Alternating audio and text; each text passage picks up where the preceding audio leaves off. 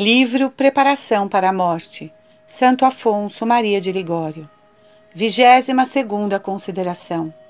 Do mau hábito. Caído no fundo do abismo da iniquidade, o ímpio despreza tudo.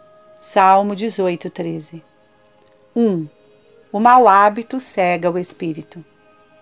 Um dos maiores males que nos trouxe o pecado de Adão foi a nossa funesta inclinação para pecar. Era isto para o apóstolo motivo de gemidos, ao sentir-se impelido pela concupiscência para o mal que aborrecia. Encontro nos meus membros, dizia, uma outra lei que me sujeita à lei do pecado. Romanos 7, 23. Não é para estranhar que, empestados por esta concupiscência e ainda cercados de tantos inimigos que nos excitam para o mal, nos seja difícil chegar à pátria venturosa sem sermos manchados por algum pecado grave. Sendo, pois, o homem tão frágil, deixai-me que vos proponha uma questão. Imaginai um viajante que, forçado a atravessar o mar por ocasião de uma grande tempestade, apenas dispõe de uma barca muito arruinada que, em tempo de bonança, o poderia transportar a salvo, sem nenhuma outra carga. Ele, porém, insiste em sobrecarregá-la com o peso excessivo que ela não comportaria, embora fosse sólida. Que dizeis deste viajante? Que sorte pensais que ele terá? Pois bem, o que dizeis dele, dizei-o igualmente do hábito dinário. Tem ele de atravessar a vida presente, mar tempestuoso e fecundo em naufrágios, na barca frágil já bem arruinada da carne humana, e não teme sobrecarregá-la ainda com o fardo do pecado habitual. Digo eu que ele muito dificilmente se salvará, porque o mau hábito cega o espírito, endurece o coração e dispõe o pecador para a obstinação no pecado. Em primeiro lugar, o mau hábito cega. Por que razão pedem os santos incessantemente a luz divina e temem sempre tornar-se os maiores pecadores do mundo? É que eles sabem que, se perdessem por um instante essa luz, se tornariam rapidamente capazes de todos os crimes. Por que caminho têm chegado tantos cristãos a obstinar-se ao pecado e por fim a condenar-se? Foi a sua malícia que o cegou, responde o sábio. Sabedoria 21. O pecado tirou-lhe a faculdade de verem o seu estado. Assim se perderam. Todo pecado traz consigo a cegueira. Cresce a cegueira à medida que os pecados se multiplicam. É Deus a nossa luz. Quanto mais a alma se afasta de Deus, mais se afunda nas trevas. Do pecador está escrito que os vícios lhe penetrarão até a medula dos ossos. Jó 20:11. Assim como a luz do sol não pode entrar num vaso cheio de terra, também a luz divina não pode entrar num coração cheio de vícios. Eis a razão do triste espetáculo que oferecem certas almas que desenfreadamente se entregam ao pecado acabam por perder toda a luz. Vão de pecado em pecado e não pensam sequer em se emendarem. Volvam-se os ímpios como que num círculo. Salmo 11, 9. Mergulhados neste abismo sombrio, os desgraçados não sabem senão pecar. Só falam de pecado, só pensam em pecar. Quase nem refletem que haja algum mal em pecar. O mesmo hábito do mal o impede, de Santo Agostinho, de ver o que é mal numa palavra, vivem como se já não crescem, que há Deus, paraíso, inferno e eternidade. Eis agora como é que o hábito extingue o horror que primeiro se tinha ao pecado. Nesse texto, tornai-os semelhantes ao turbilhão e à palha, arrebatada pelo vento. Salmo 82, 14. Vedes, diz São Gregório, com que facilidade uma palha ligeira se move à mercê do vento? É o que se dá com uma alma que outrora resistia à tentação e lutava, ao menos por algum tempo, antes de se deixar vencer. Agora, por força do hábito, sucumbe imediatamente a cada tentação, a cada ocasião que se lhe apresente. De onde procede isto? É o que o hábito vicioso cega. Procede o demônio com alguns pecadores, como aquele que tem um pássaro preso por um fio. Deixa-o voar, mas fá-lo baixar à terra quando lhe parece. São assim, diz Santo Anselmo, os pecadores de hábito. Tem-nos o inimigo encadeados pelo seu hábito depravado. Por vezes lhe permite que se levantem, mas é para fazê-lo emergir de novo nos mesmos vícios.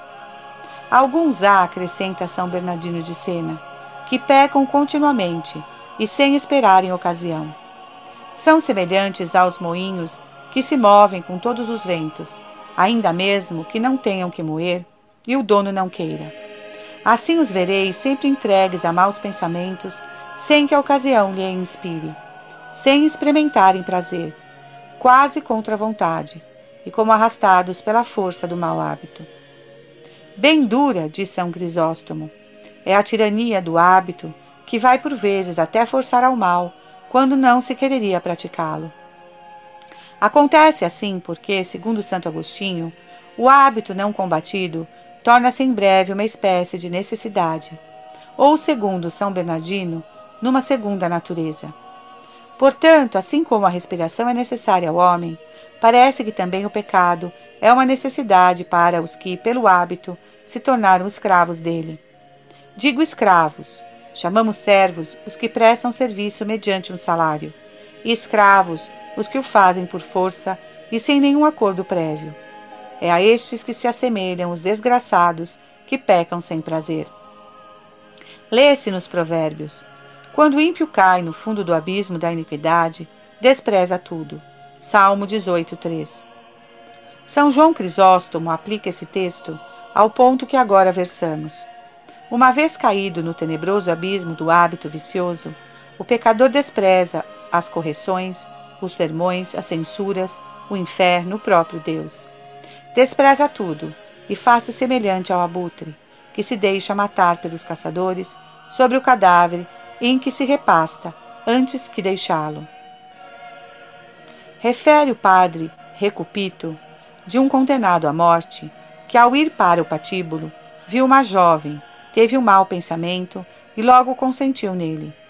O padre Gisolfo fala igualmente de um blasfemador condenado à corda que preferiu uma blasfêmia no momento em que o lançavam da escada. E sabeis vós até que ponto vai São Bernardo a respeito dos pecadores de hábito? Nada aproveita orar por eles, diz. É preciso que nos limitemos a chorá-los, já como condenados. De fato, como poderiam eles sair do precipício em que jazem, tendo perdido a vista? Era preciso para isso o milagre da graça. Abrirão os olhos no inferno esses desgraçados, mas somente para derramarem lágrimas sobre os seus desregramentos. Afetos e súplicas. Meu Deus, vós me tendes distinguido dos outros homens, concedendo-me mais graças do que a eles. E eu, em vez de corresponder a essa preferência, mais que ninguém vos tenho ultrajado. Ó coração paciente do meu Redentor, vós que na cruz tanto sofrestes pelos meus pecados, concedei-me pelos vossos merecimentos um vivo conhecimento e uma viva dor das minhas culpas. Ai, meu Jesus, estou cheio de vícios, mas vós sois onipotente. Podeis encher-me do vosso santo amor. Deposito, pois, a minha confiança em vós, que sois de infinita bondade e misericórdia.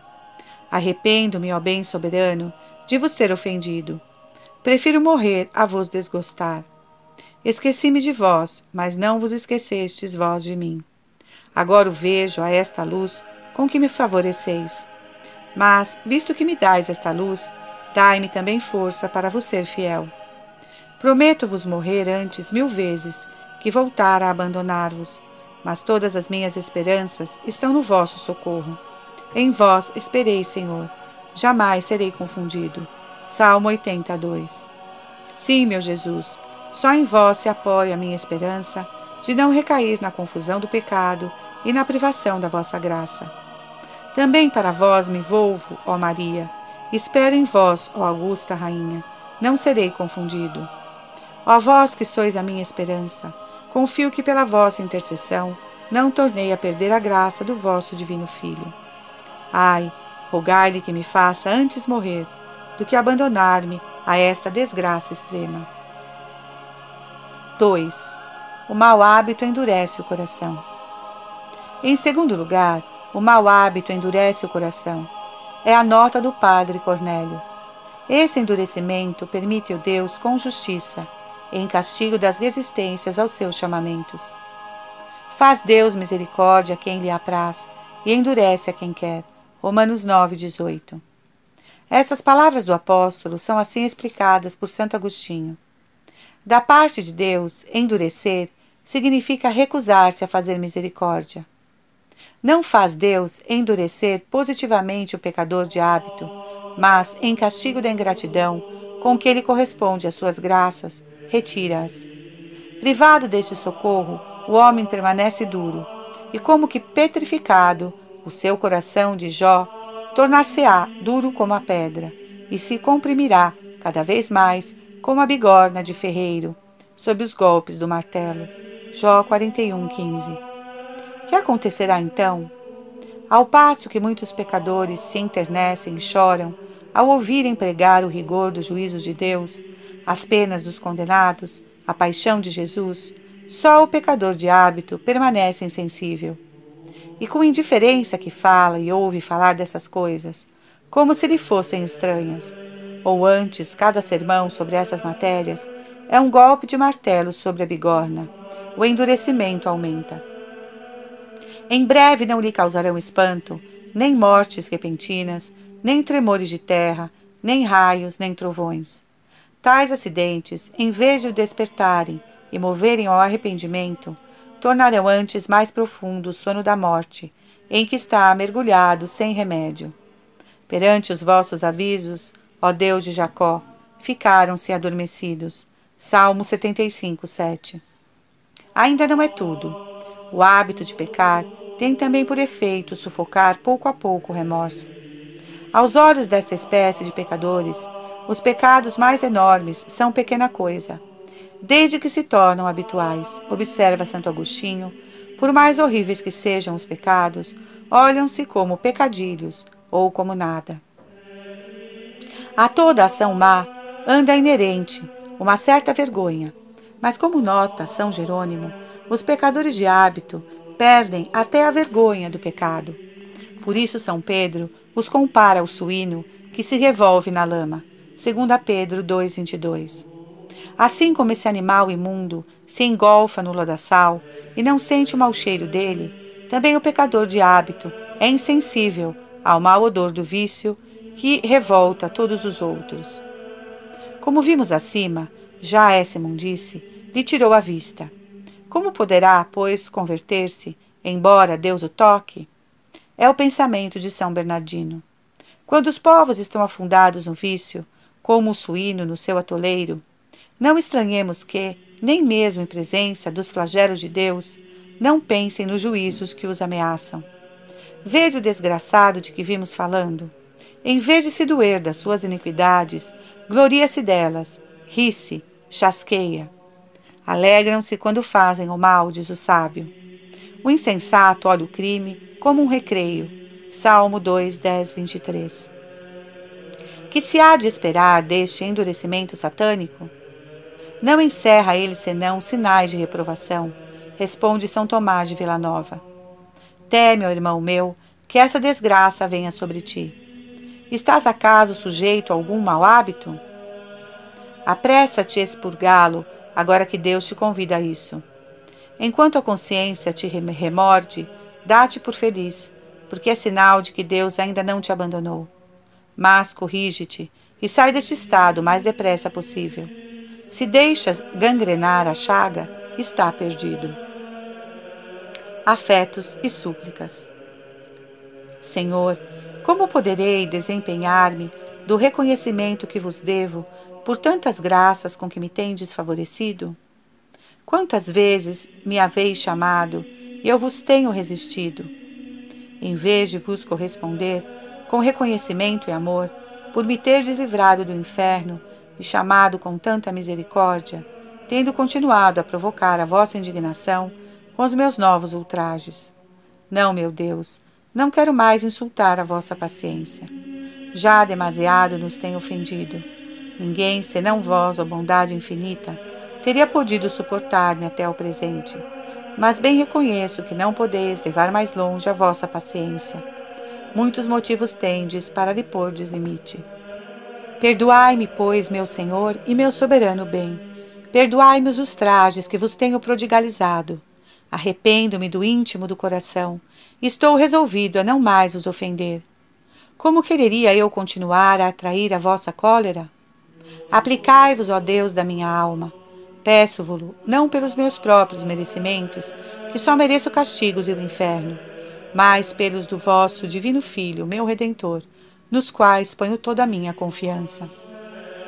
Pelo amor de Jesus Cristo, recebei-me na vossa graça e dai-me a perseverança no vosso amor. Purificai-me das afeições terrenas e atraí-me todo a vós. Amo-vos, ó Deus infinito, o mais terno amante das almas, que sois digno de todo o amor. Ai, por que não vos tenho amado sempre? Ó Maria, ó minha mãe, fazei que empregue o resto da minha vida não mais em ofender o vosso divino Filho, mas somente em amá-lo e em chorar os desgostos que lhe tenho causado. 3. O mau hábito conduz à impenitência final. A perda da luz e o endurecimento do coração arrastam quase infalivelmente o pecador à obstinação final e a uma morte desgraçada. Terá um fim desgraçado o coração endurecido. Eclesiástico 3:27. Sempre os justos seguem o caminho direito. O caminho que o justo trilha não tem regresso. Isaías 26:7. Pelo contrário, os pecadores de hábito giram num círculo, conforme a palavra de Davi. Salmo 11:9 deixam o pecado por algum tempo, mas é para em breve recaírem nele. São Bernardo lhes prediz a condenação. Desgraçados, exclama ele, dos que se movem em círculo. Penso em me corrigir antes de morrer, dirá o desgraçado. Sim, mas a dificuldade está em que acabe por se corrigir o pecador de hábito, embora morra de velho.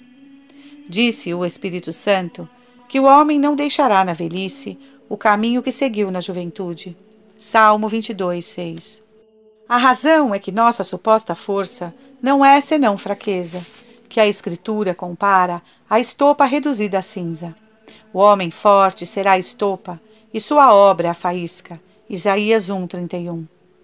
De onde se segue, conforme nota São Tomás de Villanova, que a alma despojada da graça não pode deixar de recair em novos pecados, por outro lado, que loucura seria de um homem que se balançasse de propósito deliberado a perder num jogo todos os seus bens, esperançado em tudo recobrar na última partida? Tal é a loucura de quem continua a viver em pecado, ufanando-se de tudo poder ainda reparar no fim da sua vida. Pode o etíope ou o leopardo mudar a cor da sua pele? Como poderia, pois, tornar a sua vida boa quem por longo tempo viveu no hábito do mal? É no profeta Jeremias 13, 23 que se lê esta semelhança.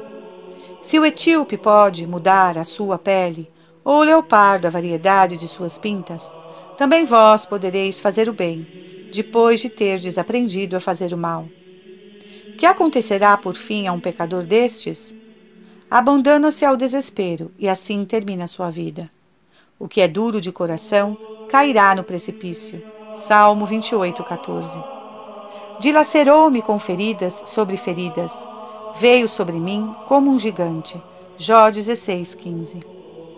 Sobre estas palavras do santo Jó, faz São Gregório a seguinte reflexão: Se se é atacado por um inimigo, e depois da primeira ferida ainda será possível a defesa, mas quantas mais feridas se recebem, mais forças se perdem e acaba-se por cair morto. É o que acontece com o pecador. Depois de uma queda ou duas, ainda lhe resta alguma força mediante o socorro da graça, é claro. Mas, se ele continua a recair, o pecado torna-se gigante e ruite quase gigas. Pela sua parte, o pecador enfraquece-se à proporção das novas feridas que recebe, como poderia, pois, escapar à morte? Compara Jeremias o pecado é uma grande pedra que se pesa sobre a alma. Jeremias 3:53. Assim como dificilmente se levantaria quem se encontrasse estendido debaixo de uma pedra enorme que não pudesse remover de cima de si, também é muito difícil ao pecador de hábito sair do seu estado. É o pensamento de Santo Agostinho. dificilmente se levanta quem é esmagado pelo peso do hábito vicioso. Na vossa opinião, dirá o pecador de quem falamos, o meu estado é, pois, desesperado? Não, o vosso estado não é desesperado, se tendes vontade de remediá-lo. Mas sendo grande o mal, grande também deve ser o remédio. Porque, como diz um bom autor, nas doenças graves, importa recorrer de pronto aos meios mais enérgicos.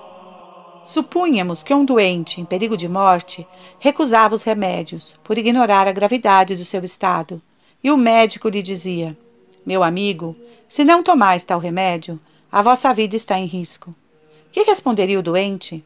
Diria sem dúvida: À vista disso, estou pronto a tomá-lo. Pois bem, cristão, se tens o hábito de algum pecado, dir-te-ei como médico. Do mal que tu tens, poucos escapam, como diz São Tomás Villanova. Estás a dois dedos da tua perda. Ainda assim, se queres curar-te, há um remédio, mas não deves contar com o um milagre da graça.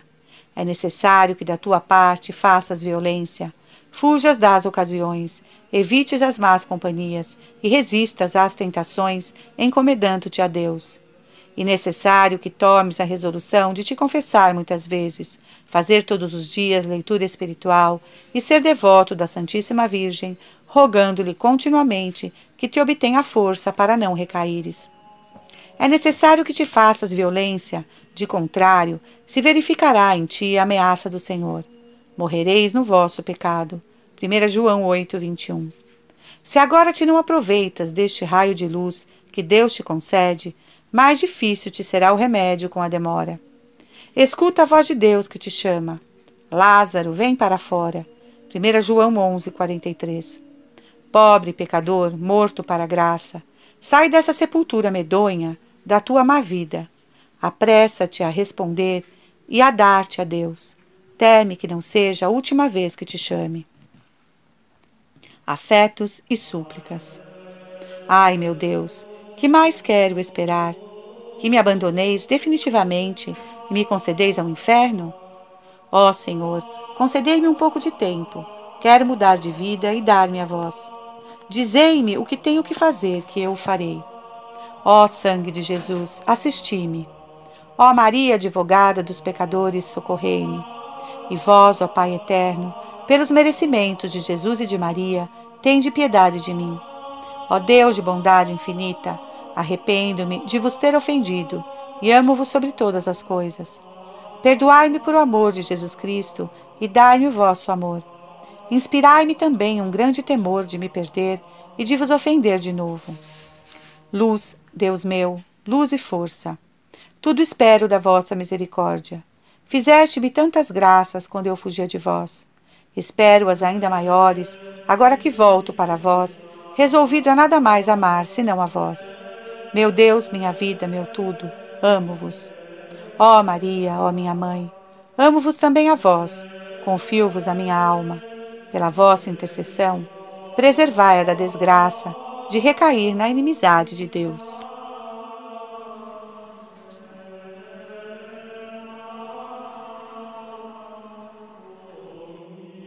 Vigésima terceira consideração: Ilusões que o demônio sugere aos pecadores. Esta consideração reproduz em grande parte pensamentos já expostos nas precedentes mas não é inútil resumi-los aqui para dissipar as ilusões com que o demônio de ordinário impele os pecadores à recaída.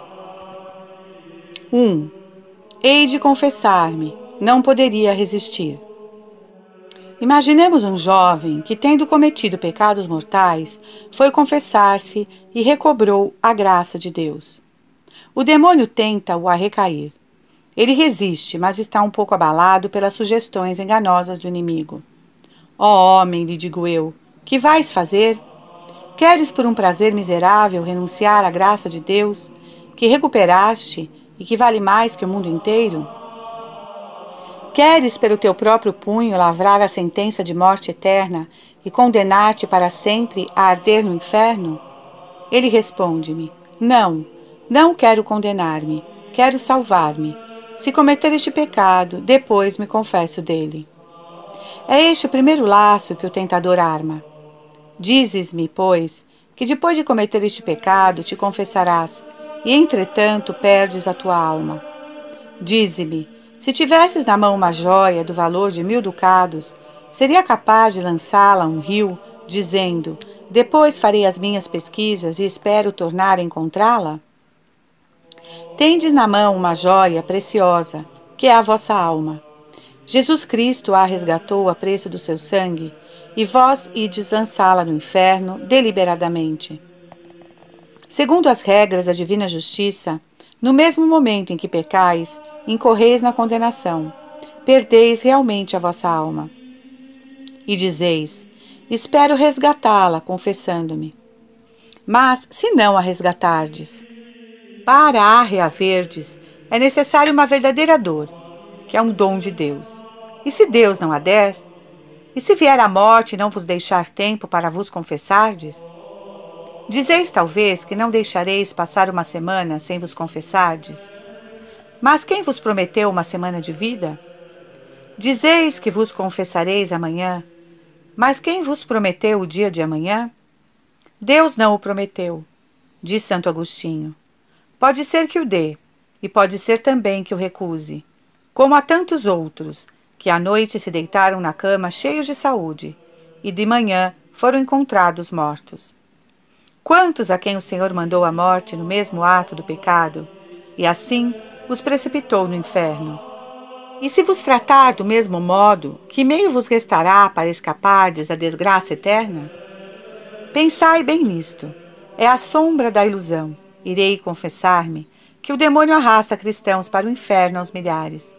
Raro se encontrará um pecador tão desesperado que esteja decidido a condenar-se de ordinário. Os que pecam têm a intenção de se confessar. Isso, porém, não obsta a que um número incalculável de desgraçados se percam para sempre. Mas, replicareis, eu, neste momento, não poderia resistir à tentação. Segundo ardil do demônio. Faz-vos acreditar que não tendes a força necessária para resistirdes atualmente à paixão. Em primeiro lugar, estáis certos de que o apóstolo vos adverte. Deus é fiel e nunca permite que sejais tentados acima das vossas forças. 1 Coríntios 10, 13. Além disto, pergunto-vos: se não podeis resistir agora, como resistireis mais tarde? Depois desta queda, não deixará o inimigo de vos tentar para novos pecados. Aumentarão contra vós as forças dele, ao passo que as vossas irão diminuindo, na mesma proporção. Se, pois, agora não podeis extinguir o incêndio, como podereis quando ele tiver tomado maiores proporções? Direis ainda: Deus me dará o seu socorro. Sim, esse socorro Deus vos dará no momento atual, porque não quereis cooperar com ele e resistir? Esperais, acaso, que Deus multiplique para convosco os seus socorros e graças, quando houverdes multiplicado os vossos pecados? Por outro lado, se atualmente desejais mais assistência e força, por que não a pedes a Deus? Duvidareis, porventura, da fidelidade de Deus, que prometeu conceder o que se lhe pedisse? Pedi e recebereis. 1 João 16, 24. Deus não pode faltar à sua palavra. Pedi-lhe e ele vos dará a força de que necessitais para resistir. Porque Deus não manda impossíveis, mas, intimando-nos os seus mandamentos, adverte-nos que façamos o que nos é possível com o socorro atual que nos dá. O quando esse socorro nos não baste para repelirmos a tentação, exorta-nos a pedi-lo maior, e por certo nolo concederá, se lhe pedirmos. Tal é a doutrina do Concílio de Trento, seção 6, capítulo N. Afetos e súplicas. Ó oh, meu Deus, é por ter sido tão bom comigo que eu tenho sido tão ingrato para convosco. Seria difícil dizer qual de nós tem porfiado mais. Se eu em fugir-vos, ou vós em procurar-me. Eu em obrar mal, ou vós em fazer-me bem. Ai, Senhor, à falta de outros motivos, devia eu inflamar-me de amor para convosco, só ao pensar nessa bondade que me tem prodigalizado as suas graças, na mesma medida em que eu lhe prodigalizava ofensas. Como pude, pois, merecer a luz que neste momento me dais? Meu doce Senhor, De todo o coração o agradeço e espero que hei de agradecer no paraíso por toda a eternidade. Sim, espero salvar-me pelos merecimentos do vosso sangue e estou seguro na minha esperança, à vista da misericórdia com que me tendes tratado. Espero, pois, que me haveis de dar a força para não mais vos trair. Mediante a vossa graça, tomo a resolução de morrer antes mil vezes que tornar a ofender-vos já basta, não quero ofender-vos mais. Quero passar o resto da minha vida a amar-vos. Como poderia deixar de amar um Deus que, depois de ter morrido por mim, me há suportado com tanta paciência, apesar das repetidas injúrias que lhe tenho feito? Ó Deus da minha alma, arrependo-me de todo o meu coração e quereria morrer de dor. É verdade que no passado vos volvei as costas, mas agora vos amo sobre todas as coisas amo-vos mais que a mim mesmo. Pai eterno, pelos merecimentos de Jesus Cristo, socorrei este pecador miserável que deseja amar-vos. Maria, minha esperança, assisti-me, alcançai-me a graça de recorrer sempre a vosso divino Filho e a vós todas as vezes que o demônio me tentar a recair nas minhas fraquezas. 2. Deus é misericordioso. Deus, dizeis ainda, é cheio de misericórdia. É esta a terceira das funestas ilusões com que o demônio engana geralmente os pecadores e em grandíssimo número os arrasta à condenação. Segundo um sábio autor, a misericórdia de Deus envia mais almas para o inferno que a sua justiça. É isto verdade no sentido de que muitos desgraçados, cegos por uma confiança temerária na divina misericórdia, não cuidam de se emendar e assim acabam por se condenarem.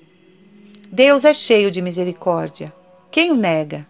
Apesar disso, quantos pecadores precipita ele no inferno todos os dias? É misericordioso, mas também é justo, e por isso tem de castigar quem o ofende. Usa de misericórdia, mas com quem? Com os que o temem. É o que diz Davi. Patenteou uma misericórdia poderosa sobre os que o temem. O Senhor faz misericórdia aos que encheu de seu temor. Salmo 102, 11. Quanto aos que o desprezam e tiram pretexto da sua misericórdia para mais o desprezarem, faze sentir os efeitos da sua justiça. Deve ser assim. Deus pode perdoar o pecado, mas não a vontade de pecar. Segundo Santo Agostinho, quem peca com a intenção de se arrepender depois, mostra bem que o seu suposto arrependimento é antes um escárnio atirado a Deus. Ora, o apóstolo adverte-nos que não se escarnece de Deus impunemente. Gálatas 6, 7. Não seria escarnecer de Deus querer ofendê-lo indefinidamente à vontade ir depois para o paraíso? Mas Deus já me perdoou tantas vezes, nunca me castigou. De futuro só tenho a esperar misericórdia da sua parte. Quarta ilusão. Visto que Deus se tem compadecido de vós, Pensais que vos perdoará sempre e que nunca vos há de castigar? Pelo contrário, a grandeza das misericórdias passadas deve fazer-vos temer que não vos perdoe mais e vos castigue logo a primeira ofensa que lhe fizerdes. Escutai o aviso que Deus vos dá pela boca do sábio. Não ouseis dizer, pequei, e nenhum mal me aconteceu, porque o Altíssimo sabe esperar a ocasião para castigar. Eclesiástico 5:4. Deus espera, é verdade, mas não sempre. Chegado o termo das misericórdias que determinou dispensar a um pecador, inflige-lhe o castigo, devido por todos os seus pecados. Castigo proporcionado à paciência com que tiver esperado a conversão do culpado. É o que ensina São Gregório. Os que suportou por mais tempo, castiga-os com mais severidade. Se vedes, pois, meu caro irmão, que tendes ofendido muito a Deus, sem terdes recebido castigo, deveis dizer-lhe: Graças às vossas misericórdias, Senhor, é que ainda não estamos perdidos sem recurso. Jeremias 3, 22. Agradeço-vos, Senhor, não me terdes ainda condenado ao inferno como eu merecia. Pensai bem que alguns pecadores, menos culpados que vós, se acham condenados. Sob a impressão deste pensamento, Cuidai de reparar as faltas da vossa vida por meio da penitência e de outras boas obras. A consideração desta paciência de Deus para convosco e da misericórdia com que vos tem tratado, de preferência a tantos outros, deve excitar-vos não a ofendê-lo ainda, mas a servi-lo e amá-lo com todo fervor. Afetos e súplicas. Meu Jesus crucificado, meu Redentor e meu Deus, eis a vossos pés o traidor. Tenho vergonha de aparecer diante de vós. Quantas vezes vos tenho ludibriado, quantas vezes tenho prometido não tornar a ofender-vos. Foram perfídias as minhas promessas, desde que a ocasião se apresentava, esquecia-vos e de novo vos voltava as costas. Dou-vos graças por agora mesmo me sofrerdes a vossos pés, me ilumiardes e convidardes a amar-vos, em vez de me terdes já sepultado no inferno. Oh, sim, quero amar-vos, meu Salvador e meu Deus. Não quero mais desprezar-vos. Por bem longo tempo me suportastes. Vejo que a vossa paciência não pode ir mais além. Que desventura para mim, se depois de tantas graças voltasse a ofender-vos. Senhor, estou resolvido a mudar de vida e a amar-vos tanto como vos tenho ofendido. Por felicidade minha, é convosco que tenho de haver-me, ó Deus meu, que sois uma bondade infinita. Arrependo-me soberanamente de tanto vos ter desprezado e prometo-vos de futuro todo o meu amor. Perdoai-me pelos merecimentos da vossa paixão. Esquecei as injúrias que vos tenho feito e dai-me a força para vos ser fiel no resto dos meus dias. Amo-vos, ó meu soberano bem, e espero amar-vos sempre. Não, meu Deus, não quero mais separar-me de vós. Ó Maria, ó Mãe de Deus, encandeai-me aos pés de Jesus e alcançai-me a graça de não mais me separar dele. Confio em vós. 3. Ainda sou novo. Pode ser.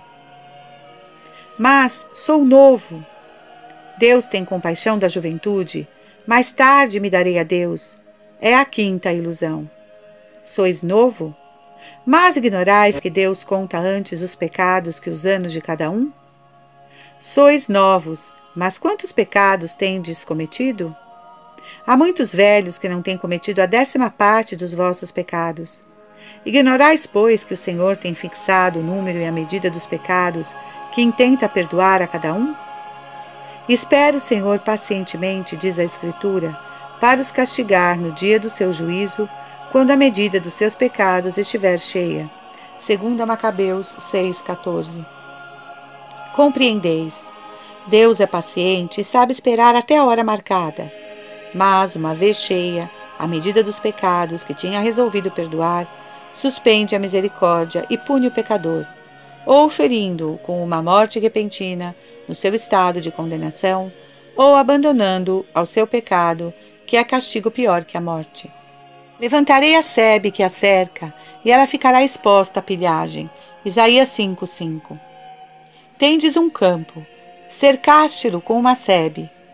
Tende-lo cultivado durante alguns anos à custa de muitos suores, e depois de tantos trabalhos, ele não dá nenhum fruto.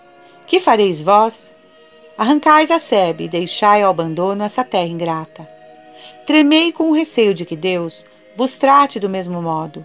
Se continuardes a pecar, cada vez vos tornareis mais insensível ao remorso, perdereis de vista a vossa alma, a vossa eternidade. As luzes divinas vos serão quase inteiramente retiradas. Não sereis mais tocado do temor do juízo de Deus. Eis a sebe levantada, eis o campo ao abandono. Apontemos a última ilusão. Confesso, me dizeis vós, pelo pecado perco a graça de Deus e condeno o meu inferno. E se cometer o pecado, pode ser que me torne réprobro, mas também pode ser que mais tarde me confesse e me salve. Está bem, concordo que ainda vos podeis salvar. Não sou profeta e por isso não posso afirmar com certeza que depois desse pecado vos não faça Deus mais misericórdia. Mas, pela vossa parte, também haveis de concordar que, depois de tantas graças recebidas do Senhor, um novo pecado facilmente vos pode levar à perdição. escutai os oráculos dos livros santos. O coração obstinado terá mau fim. Eclesiástico 3:27. Os que se entregam à sua malícia serão exterminados. Salmo 36:9. Cada um recolherá o que tiver semeado. Gálatas 6:8. Quem semeia pecados só recolherá por fim penas e tormentos. Tendo-vos chamado, recusaste-vos a vir para mim. Tendes escarnecido de mim. Também eu, quando vos vir perdidos, à hora da morte, me hei de rir e escarnecer de vós. Salmo 124. Assim falaram as Escrituras com respeito aos pecadores obstinados, o que elas lhes anunciam, a justiça e a razão o reclamam. Replicareis ainda: Mas apesar de tudo isso, talvez me salve. Repito o que já vos disse: sim, talvez. Mas que loucura! Assentardes a esperança da vossa salvação eterna num talvez pouco provável. Será a salvação um negócio que mereça ser exposto a um perigo tão iminente? Afetos e súplicas. Meu caro Redentor, eis-me prostrada a vossos pés para vos agradecer a graça de não me terdes abandonado depois de tantos pecados. Quantas almas menos culpadas que eu, que não terão nunca as luzes com que agora me favoreceis. Vejo bem que me quereis salvar, e é também principalmente para comprazer convosco que me quero salvar. Tenho confiança que esta hora já me haveis perdoado, mas se ainda estou fora da vossa graça, por não ter sabido arrepender-me devidamente dos meus pecados, agora me arrependo do íntimo do coração e detesto-os mais que todos os males. Perdoai-me por piedade. Aumentai em mim cada vez mais a dor de vos ter ofendido. Deus meu, um Deus tão bom. Dai-me dor e dai-me amor. Amo-vos sobre todas as coisas, mas amo-vos muito pouco. Desejo amar-vos muito. Um amor grande é a vós que o peço e de vós que o espero. Ouvi-me, meu Jesus, vós prometestes ouvir quem vos pedisse. Ó Mãe de Deus, ó Maria, todos afirmam como certo que nunca deixais sem consolação uma alma que se recomenda a vós. Depois de Jesus, sois vós a minha esperança, a vós recorro, em vós confio. Recomendai-me a vosso divino Filho e salvai-me.